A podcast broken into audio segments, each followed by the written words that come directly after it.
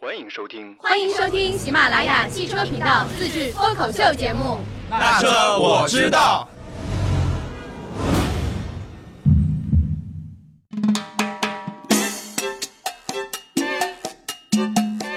Hello，大家好，欢迎收听本期的《那车我知道》，我是二姐。呃，上上期我们说了一个比较好玩的话题，就是车里进蚊子怎么办。然后很多人给我们留言啊，然后有的小伙伴就给我们支各种招儿，说放一只青蛙到车子里。还有的小伙伴留了一个特别好的言，他说我上期蚊子进车里的留言的时候还没孩子，现在已经是两个孩子的爹了，然后媳妇儿给我生了个龙凤胎，真的要换车了，我现在开的是雷克萨斯的 ES，你们能不能聊一聊七座车的这个话题？那这个任务呢，我们可以交给小白，大家可以移步到他的新车听听看，或者是试驾说明书里面听一听他的这个七座车，哎，怎么选，对吧？嗯然后 Hello，这一期啊，小白已经，哎呀，迫不及待了自爆了，已经，对 吧？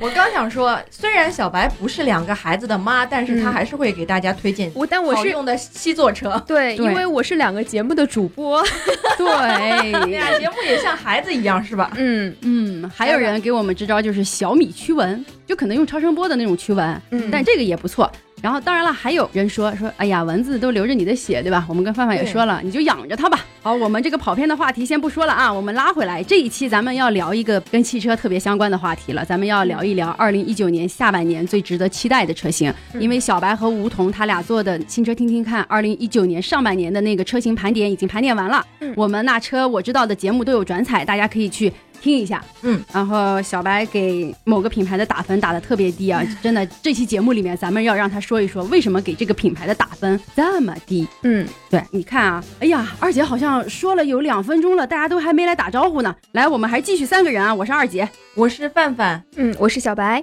我有一种我们要开始狼人杀的感觉。对，就感觉一下子拉回了现实当中。对，天黑请闭眼。二零一九年下半年的最值得期待的新车要开来了，嗯感觉好像要过来撵我们一样，吧？对钱对准备好了吗？对，你们嗯钱准备好啊，因为二零一九年下半年有各种的重磅新车，包括豪华品牌的两款的纯电动车，嗯，所以 对，这个价格肯定也便宜不了啊。嗯所以我们从哪儿开始说起？咱们先从七月十一号吧，因为我觉得对七月十一号真的是一个神仙日子，一下子上了有五六款车吧。你看啊，我们来罗列一下啊全新一代的昂克拉 GX 和全新一代昂克拉在成都上市，这个是嗯范范去的，对吧？对然后就是比亚迪宋 Pro 在北京，嗯，嗯对，这个是我去的啊，还有一个是东风 Honda 的新 XRV 在广州，这个是小白去的。对，然后七月十一号那天还有一辆车，就是就是什么呢？就是福克斯的二零二零款，他们是搞了一个线上的发布。除了七月十一号，其实七月十二号也有一款车，红旗的那个红旗的 HS 七也是上 市，就是等于说，这是梧桐去的，然后吴桐他也会在节目中也会来说这个评价这款车。然后小白说这个话，感觉好像接下来他是不是要点评一下这个车？嗯，先说一下红旗 HS 七吧，好，就是我是想先站在一个宏观的角度看一下红旗这个品牌，我为什么会在这个我们的盘点的节目当中给红旗的车打的推荐分数比较低呢？是因为不我是你觉先得说你打了几分儿？呃，我们的满分啊，满分是五颗星，然后我的推荐指数给到了二点五颗星，哎，你平均给分儿大概是多少钱？平均给分大概是颗四吧点，五。对嗯，四颗星，四点五颗星吧。因为为什么会打这么低呢？是因为我觉得红旗的这个外观造型，首先它就有一定的上升空间，就是它的进气格栅太大了。对， 对，有的时候会觉得，嗯，红旗这个品牌，它可能确实是因为从一个嗯领导专用车，或者是说呃政府专用车这样的一个位置。走向了现在的民用、家用这样的一个过程当中呢，它还是有一定的上升空间的，因为毕竟它可能想彰显出自己是一个很霸气的车，对，就是比较有调性、比较有风格，然后比较有位置或者是说 title 吧这样的一个车型。但是其实呢，家用的车呢，并不需要那么的张扬。呃，我是觉得它的这个外形设计呢是有点用力过度的感觉。我和吴桐是达成共识了的，嗯我们两个是很少达成共识的啊，这是唯一一个达成共识的点。对，因为我我听了他们那期节目的时候，我听到小小白说我打二点五分，然后我就嗯问小白我说为啥，然后吴桐说他感觉这辆车用力过猛了。 嗯然后其实其实我也有一个特别不解的地方，就是说新高尚情怀人士到底是一群什么人？就是这个定义也很模糊，对吧？对，所以我们都不能作为红旗的车主，是因为我们都不理解这个圈子是什么意思。对，到底这个圈层是什么样子的一个圈层？谁在买红旗 HS 七这些车？而且价格也不是特别的便宜。哦对，主要是价格其实很贵，应该说，因为嗯、呃新上的这个红旗 HS 七，它是三十四万九千八到四十五万九千八，你想想这个价位是属于都不能说中高端，应该是高端品牌的一对个因为它价上面位写了的。对，定位就是首款红旗品牌的首款豪华 C 级 SUV，就是你单看这个字，你觉得定这个价格其实是可正以常的的，嗯对但。是因为因为我还没有了解过这个车，所以我就不知道它这个里面，嗯，就各方面的这种性能呀，包括那种配置呀，是不是能达得到这个叫豪华 C 级 SUV 呢？嗯，其实我现在呢是比较期待能够去试驾一下这辆车的，因为像刚才范范说的，我们可能没有驾驶过它，没有这样的发言权。但是针对我对于它的这个外观来看的话，我可能给它分数依然是这个2.5分没对吧错，没错。但其实嗯二姐觉得，就是红旗，就是给红旗品牌一个建议，其实你们应该赶紧放下自己的身段，嗯对，多做做市场调研，看看消费者到底需要什么样的车。如果真的要走民用化的话，一定是这种这个路径。没错，当然了，而且如果你们安安心心的做这种政务用车，又另当别论，对的对吧？对你可以设计成这样子，对对对吧？你可以用力过猛，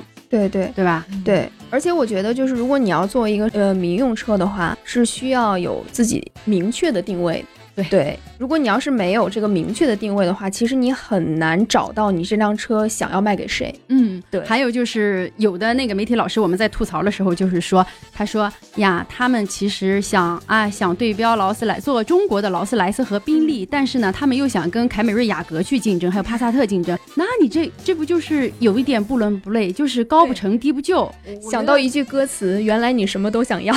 对，其实红旗它可能也比较矛盾，我感觉啊，就是第一，它其实这个品牌对于整个中国车市来说不是一个新品牌， 嗯，嗯但是它又没有老品牌有的那些消费的那个基数在下面，对，嗯，它就很矛盾，它就是我又要达到这个目的，要达到那个目的，才才会出现了那么多那么多很矛盾的词累积在一起。因为红旗也不是现在才开始改革啊，或者是什么，对吧？嗯其实也有它重新焕发新活力的好几年了，但是它一直没有找准这个市场定位。嗯就推的每一款车型，几乎每一款车型都是争论很多、争议很多的，没就是错，就是我感觉好像也是在摸索，就是还是没有摸到这个路上那种感觉。对对对，对感觉红旗其实就是全中国人都知道红旗，但是到底有多少中国人去买红旗轿车，这个真的是红旗的汽车厂家，你们是要考虑考虑的。就对接下来的对的方向怎么走，是不是造一个真正的，然后给老百姓去用的红旗轿车，而不是说让老百姓凭着情怀去买车，嗯没有人会凭着情怀去买车的。嗯对，因为没毕竟车错都那么贵，对吧？我的嗯情怀，这个呀，花个五六十万去买这个情怀的车，还是有点难的。对嗯对对，对，好了，我们红旗的这个啊槽吐完了 啊，接接下来咱们再看啊，七月十一号还上了什么车？比亚迪的宋 Pro，嗯，嗯。比亚迪宋 Pro 是二姐去的。比亚迪每次，比亚迪真的跟红旗是完全的这个两种风格。比亚迪我就是走这个亲民路线，嗯他每接次地气的太接地太气，接而且他地每气了次发布会都是把迪粉儿请过来。嗯，然后现场，然后又有很多的这种各种比亚迪的周边，然后你们可以排队，然后去完成什么游戏，然后我就能够得又是抱枕啊，又是这种各种的环保袋啊这样子的。对对所以其实就是他等于说他做了一个大家庭，然后让大家过来，嗯，就是我看也是有一种荣誉感在吧？如果被邀请参加发布会，对，嗯我看其实就是也不是吐槽比亚迪，我觉得啊因为相对来说，可能比亚迪的活动我参加的比较多一些。嗯比亚迪的营销确实很接地气，但有时候也会觉得有一点点用力过猛，就太接地气就。太接地气了，接地气到有一点点，就是说的不好听一点的，有一点点俗，嗯，哎呦，或者是这么说，有一点点抖音，嗯，抖音好吧抖，音是有一点点。就是它的这个接地气的营销，可能很适合这种抖音的粉丝，就是嗯喜欢看抖音的人可能会比较喜欢他的粉丝。嗯比如说那种呃，我之前看到那个就是宋 Pro 上市的时候，我还看到有一个比亚迪车主把自己的车前面那块地方改造成一个像茶海一样的。就是嗯你坐在车里面可以喝茶，但实际情况是你不可能坐在车里面喝茶，但这个噱头嘛就摆在那儿，就那种感觉。嗯，嗯嗯，其就实是我所以觉说比亚迪和红旗可以中和一下，对吧？啊对，嗯我觉得其实红旗你应该放下身段学学比亚迪，对 嗯因为比亚迪销量是卖的好，而且它很多车型嗯，虽然你不能说这个车子怎么说有多么多么的好，多么多么的安全，多么多么的怎么怎么，但是人家该有的都有，没错，对就是而且人家该往前走的都都往前走了，嗯，对而且对人家对价格也放得下，就是对性价比还是高的，对相我对来说这样的，我觉得它就是市场调研做得很好。对对它你看，比如说像那个中控的那可旋转大屏，对吧？然后像流水灯，嗯像这些东西，就氛围灯等等这些东西，它都是存在的。也嗯就是说，其实它还是比较符合一个国内人怎么说三四五六七八线城市这样的对对对人群去买车的，因为毕竟消费的主力还在于那里。而且呢，还有就是，我觉得比亚迪发布会给我一个最大的。印象啊，虽然我去不多，但是我每一次在做这个节目的时候，我都会感觉到它的每一款车的车型种类真的是太多你了。看这这这次就是燃油、双模、纯电三种动力，十二款车型，对，然后发布了三个价格区间，然后燃油版的官方指导价是八点九八到十一点九八，嗯然后宋 Pro DM 版的是十六点九八到二十一点九八万，嗯，然后纯电版的补贴后的价格是十七点九八到二十一点九八万元，对嗯它一般一个新车上来，纯电的、混动的、燃油的，燃油的嗯这三种对模式，对，嗯我不知道你们还记不记得他开的那个就是春季发布你会。发布会，对对对， 都快上百辆车型对了，对感觉对对，对真的很多，哗很一多下子把这个春天要推出的这个车型都出来了，感觉像那个时装周的这种春夏发布会一样的。对吧对对对只不过它只是一个品牌。对，而且嗯比亚迪，嗯，就是它也是这样的，它的很多车型，你看着很多车型，但比如说你在上海，你不一定能买得到，嗯，纯电版的车型，嗯就纯电版的车型，你可能只能在北京买得到，嗯，因为上海的纯电版车型相对来说，比如说买的人少或者是干嘛，它这些车型还是归区域来买的。可能对于我们呃来说是车型很多，但对于本地的市市场的这些消费者来说，可选车型也不会那么多，不会让大家觉得眼花缭乱或者是干嘛干嘛。嗯，然后接下来就是小白区的新的 XRV，这个嗯东风本田的这个车也是一个流量大户，对吧？没错，这个车呢，其实它是一个中期改款的车型，然后，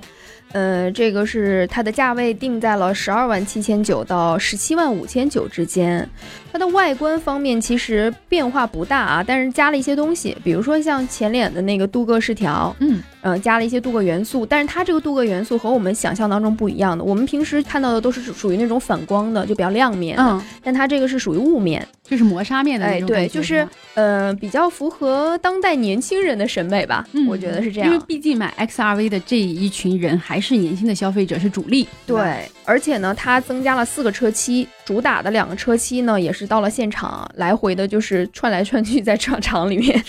对，一个是闪烈黄，然后还有一个是丹宁蓝，我觉得这两个颜色它选的还是很好的。嗯，因为这两个颜色它不是属于那种平时我们见到的那种黄色和蓝色，可能黄色可能你看到的会稍微多一点啊对。那个蓝色呢是有点像雾霾蓝，但是又比雾霾蓝稍微再蓝一点的那样嗯的那颜色。其实还蛮好看的。它其实对那个黄也是有一点带绿的那种黄。对吧，对，就是比较透亮，而且嗯、呃比较年轻吧。它搭载了一个 1.5T 的这个地球梦的发动机这个车型，然后替换掉了现在的1.8升的车型，所以说它是在这个发动机上有改变的。而且呢，220 Turbo 的这个呃车型呢，还匹配了 CVT 的变速箱，它在这个方面还是有一点变化。嗯对，它和这个呃本田的思域搭载了同一款的220 Turbo 的一个发动机，嗯所以这款车其实我觉得在这个小型 SUV 当中应该算是标杆产品吧，标杆产品，对嗯它的这个销量可能比缤智和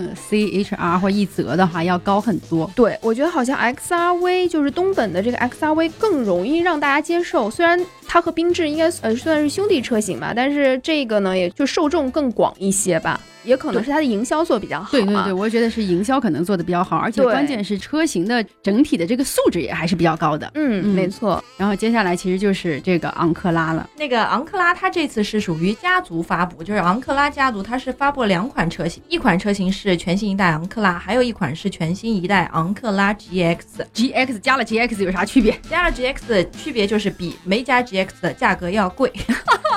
就是全新一代昂克拉它的售价是十二点五九万到十五点五九万，嗯那全新一代 GX 呢，就是昂昂克拉 GX 呢，它是从十五点五九万。起，一直到十八点五九万，就嗯接着它后面那一段。嗯然后全新一代昂克拉 GX 也是第一次听到嘛，它这个车型的定位是介于那个昂克威和昂克拉之间，它是定位是高档紧凑型 SUV，也就是说 GX 之后就是昂克威，哦，那就中间给他来一个串场就的是，对对吧？嗯昂克威和昂克拉中间夹了一个 GX，为什么呢？我估计就是因为你看东本什么 XV 啊，对对对各，X 种各种卡都是位， SUV 上了，所以嗯嗯，别克觉得我可能也要在 SUV 上面来发个力了，对所以在发布会现场，除了发布了这两款就是那个双新车上市之外嘛，别克的老大也说，今年下半年全系国六 B 的别克昂科威会上，嗯，还会面向市场推出全新的七座 SUV。嗯这哦，样七座子的话 SUV 有了啊，对无消，对息。对对有了这样子的话，就别克品牌就会完善，就把整个 SUV 的这个细分市场，就是从小型、紧凑型、中型到中大型，几乎产品线全部给嗯丰满了。嗯嗯，但是其实我还是有一个担心啊，因为现在等于说是，嗯，也也不是说是什么美系车或者日系车了，但是现在我就担心昂克拉可能真的是卖不过 XRV。嗯，对嗯我一直是这样担。第一是我一直觉得通用相对来说声音发的比较小，比嗯较小一些，就是没有以前的那么那么大的动静。然后现在一下子他说，可能也是因为 SUV 市场还是属于一个比较热门的市场，所以说这样全系覆盖之后，期望是能抢占市场，但是可能前景也没有那么乐观吧。嗯术业有专攻吧，我觉得。对，对对嗯就可能在 SUV 这一块的话，那呃像 XRV 这样的车型，在它这个细分市场里面是比较热门的。 对，但是可其能他是的王者的地位，对吧？对，但是其他的，比如说像轿车呀，就这种三厢的轿车、小型轿车等等，嗯可能在别克这一块，上海尤其上海地区，大家还都蛮认。对，然后对你说到这个三厢的小车的话，嗯其实就是七月十六号，嗯东风日产的新一代轩逸上市了。嗯，然后这个车其实很多人都把把它称为小天籁，对。嗯然后其实它的改动也还是蛮大的，对吧？这个小白其实了解的比我都 深，对对，我可以呃还行吧，反正。可以让其实小白来具体来来说一下这个对新的轩逸。嗯，其实我想先说一下，就是在这个全新的第十四代的轩逸上市之前，新轩逸的经典先上市了，它是推了四款1.6升动力的车型，嗯然后呢，这个也是和就是你刚才说的十六号上的这个全新一代全新一代的的轩逸是一起同堂销售的啊。嗯然后呢，这个轩逸经典呢是九万九千八到十一万八千六之间，嗯，然后全新一代的轩逸，也就是十第十四代的轩逸，它的售价呢是十万九千到十四万三千之间，嗯，就俩嗯兄弟一起打架，对吧？ 对，应该是包含关系，我觉得嗯应该是这样的。然后为什么说大家都很期待十四代轩逸呢？我之前也有问过，就是一些人啊，就他们对于就是轩逸这个车型是怎么看的？其实大家会觉得这款车是中规中矩型，嗯然后因为它没什么大毛病，所以买它不会错。对， 对，就是所以说大家呢是抱有这样的一个心态去，嗯，去看待这个车型的。那么为什么会这样呢？是因为我觉得它首先它日产的舒适性，大家在内饰上的这个空间感啊，包括它的乘坐舒适性，这个就不用谈了，对吧？嗯然后再加上呢，就是日系车可能它的保值率比较高，开起来呢可能也还可以啊。然后呃，再加上。它的这个内饰的设计啊，然后还都比较符合一个就是这样的一个车型它应该有的这样的特征，而且呢嗯，它可能不太容易坏，所以说，我觉得对对，我觉得主要还有一个原因就是轩逸其实也是一款比较老的车型了，对就是不太属于是能出错的车型。对日系本来就是属于在坐车方面比较，嗯，不能说非常非常出挑，但是至少能保证基础需求，就是对各方面的基础需求是能保证的。嗯嗯，嗯，这个对，就是说完了对轩逸，其实今年还有一款比较重磅的车，就是全新的卡罗拉，嗯它他们是在八月份要上市的。，对，这一款车应该也是大家也还是蛮期待的，没错，因为这个就像刚刚小范说的，就是这也是一个不会出错的车型。哇，嗯，全球而且热销车型，对，嗯而且是现在又是基于天级这个架构去打造。对啊，然后它还有一个比较出挑的那个卖点就是搭载了智行安全系统。嗯嗯对，TSS。对，对然后它其实还有一个比较罕见的这个系统，其实就是 L 二级别的自动驾驶。它有了，嗯还嗯而且还是全系标配了八个气囊，还有十项的主动的安全装备。嗯而且其实安全方面是丰田想的还比较多的，因为当时当然了，我我又要说雷凌了啊， 说到卡罗拉嗯又要说雷凌，在对广汽丰田雷全新雷凌的这个发布会的时候，他们也在说说我们要做我们自己的车联网的这个系统。当然了，它的车联网的系统不是娱乐功能的这种系统，它是做安全功能的这种嗯车联网的这种系统。嗯，所以这一点其实对于丰田来说，那它上娱乐的东西其实很简单，对，装点东西其实就可以上了，对吧？可能有那个小伙伴会来说二姐啊，说什么不简单，其实不简单。当然了，比那个安全的东西，我们不是专业的工程师，就是我们可能在。呃，自己的这种脑海当中，可能就是如果你装娱乐的东西，我装个 CarPlay 啊，装个 CarLife 啊，其实就可以把手机映射过去了。但丰田它有的时候它为什么没有做？你发现没？好多丰田的车上是没有 CarLife 和 CarPlay 的。嗯，雷克萨斯上面也没有，对，对吧？嗯他们其实还是要从安全的方面去出发，他先要把所有的安全的东西来做好。对，我觉得，因为现在说实话，正常用车就你用到这种娱乐性的推的各种娱乐的这种功能，其实用的很少，最多用的就是听歌、嗯导航、地图、地图，嗯，就差不多了。就是还是以安全为主，毕竟现在安全事故、安全车事故这种还让人比较嗯、呃担心的那种。嗯嗯。，对，那动力方面，其实全新的卡罗拉要搭载的是 1.2T 的直喷的涡轮增压发动机，然后嗯双擎版还是用的1.8升的阿特金森的这个发动机，嗯所以到时候他们可能就是燃油版和双擎版一块儿就推出来。这个其实大家真的很关注。再说到一款轿车，广汽传祺的全新一代 GA6，啊、然后也是上海车展的时候，他们做了一个首发嘛，嗯然后也是在成都车展之前上市，嗯、八月底上市，然后这两天七月二十号，七月二十号预售，然后这两天也是在朋友圈里面，好多媒体老师都在帮传祺来 G 一六来造势，然后传祺说现。在也像网网红车型一样，嗯对，传祺真的是网红车型，然后尤其是他们的这些 SUV，比如说 GS 系列，他们的评价就说：天呐，十万块钱或者二十万块钱，我就能买那么大一辆 SUV。嗯然后它这个 G 一六上来之后，我今天看到了一个朋友圈里面一个老师转发的，说什么什么凯美瑞、帕萨特要紧张了，然后传祺 G 一六要上了。当然，这个我觉得有点耸人听闻，对对吧？然后具体它到底上来之后，它的功能有多少，它的这个新车的质量是怎么样的，其实还是要有待市场检验。但是从外观来看，我其实还蛮喜欢它的这个外观的，就是这种大嘴的设计。嗯小白，我不知道九零后对它的外观是什么感觉。呃，外观单从看外观，我觉得还还挺好的，就是中规中矩吧，也不能说有多惊艳，但是呃也不丑。其实嗯它外观，它还有一个就是它用了一个贯贯穿式的尾灯啊就是它在尾部其实也做了很多的，等于说是功课。内饰是采用了一个比较科技感比较足的十二点三英寸的双联的这个屏幕，因为现在好多车上就是讲究这个大屏嘛，看起来也比较有未来感、科技感。用的还是一点五 T 的这个发动机，所以就现在就看它的上市的这个价格了，然后再加上其实这两年传祺的车卖的还不错，其实在市场中的口碑也还可以，嗯就是大有超越合资品牌的这个势头。是的，嗯，当然了，如果真的它这个价格定的哇特别的，就我可以用划算这个词来说的话，那那极有可能会争取到很多的其他品牌的这些潜在车主过来嗯来关注这款车。这是要八月份上市的。除了这些，小白，你这边还有什么比较关注的车型？我还比较关注一款我们都比较熟悉，但是好像在路上很少看到的车，就是阿尔法罗密欧。啊，对，因为阿尔法罗密欧它二零一九款的车型的 Giulia 和 Stelvio 嘛，也是一起上市的。然后这两大车系据说是产品的序列有了调整。然后 Giulia 的这个售价区间是三十七万九千八到一百二十五万九千八。Stelvio 的售价区间是四十五万六千八到一百二十七万九千八，都满足国六排放标准。为什么会关注它呢？倒不是说因为这些啊，就是我觉得，因为它还引进了就是特别版本的车型，嗯，是呃 F 1版本的，是纽博格林限量版和 F 1的限量版，把它引入到了国内销售啊。我觉得这个好就好在呢，因为大家都对这个阿尔法罗密欧这个品牌有点不一样的感觉了，就是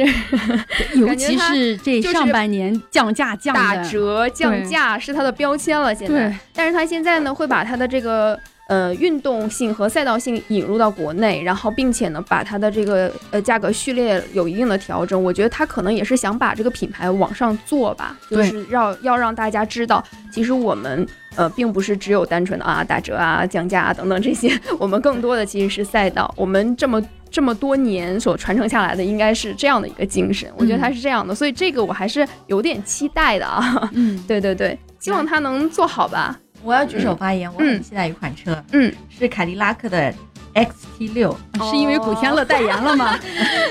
我觉得凯迪拉克，我其实一直觉得凯迪拉克的品味还是挺好的，就是他找的一系列的代言人，相对来说都还挺符合我嗯选择老公的这种标准。嗯啊，比如说之前的胡歌胡歌 对 GT 六嘛，对吧？嗯你哎呦那个大片拍的很灵的。嗯，然后古天乐也是属于娱乐圈里面相对来说比较正能量、满满正能量的一个男星。嗯，然后绯闻很少，对吧？对对对，就是我之前就是对凯迪拉克这个品牌的了解，因为也是那个上汽通用嘛，本身嗯就是属于上海本土的那个、本土的嗯、在。所以之前觉得凯迪拉克这个车吧，真的是属于就跟雷克萨斯那种感觉很像，就是它也是属于很有底蕴，嗯然后也是很有故事的一个车型。相对来说，它的做工啊各方面其实是拿得上台面的。嗯，嗯嗯，所以我就是对凯迪拉克品牌也一直挺喜欢。下半年还有一些重磅的车型，你看，嗯譬如说，二姐，你怎么不评评价几句就直接把这个话题啪关了？然后就是说，看看还有其他 车型。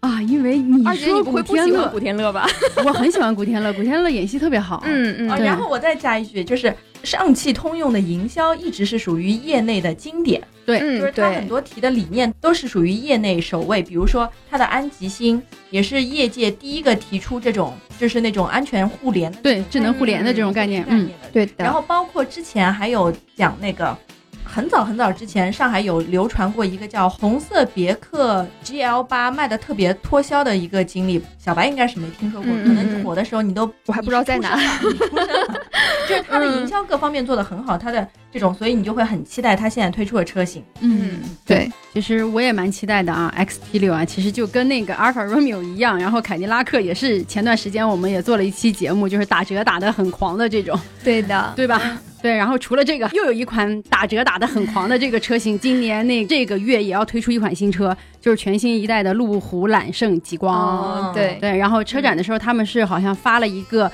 首发运动定制版的这个车型，然后价格是三十九万零八百，对，嗯，他们上市时间是七月二十六号上市。嗯，这个真的是上半年大家在清国五车的时候，这车也是打折打得很厉害。就是这个品牌啊，不是不是说这款新车，嗯当然这款新车的它的预展的时候，二姐是过去了，它也是采用了很多很多的这种科技配置。现在其实新车的这个套路基本上都是增配，嗯然后不加价，嗯，对。有可能还会把价格降到很低。对对嗯我我觉得这个车就因为之前就是在聊到这款车的时候，其实吴桐说他在上大学的时候，他最喜欢的一辆 SUV 的车型就是极光。哇，那这两天梧桐其实就是在上海周边试驾这款车，也是对等于说是这款车上市之前的一个媒体的这个首发试驾。对，等到这款 车梧桐回来的时候，我觉得小白和梧桐可以认认真真的做一期这个对试驾那说明书。对，必须的啊！要给要给我们再做一个广告，就是大家在这个喜马拉雅 APP 搜索一下试驾说明书的节目，然后我和吴桐呢会经常给大家带来一些特别车型的试驾报告。嗯，嗯还有就是我们的那个粉丝群里面，我们也会把这些新的节目、新的车型的这些试驾的感受也都发到这个群里，然后大家可以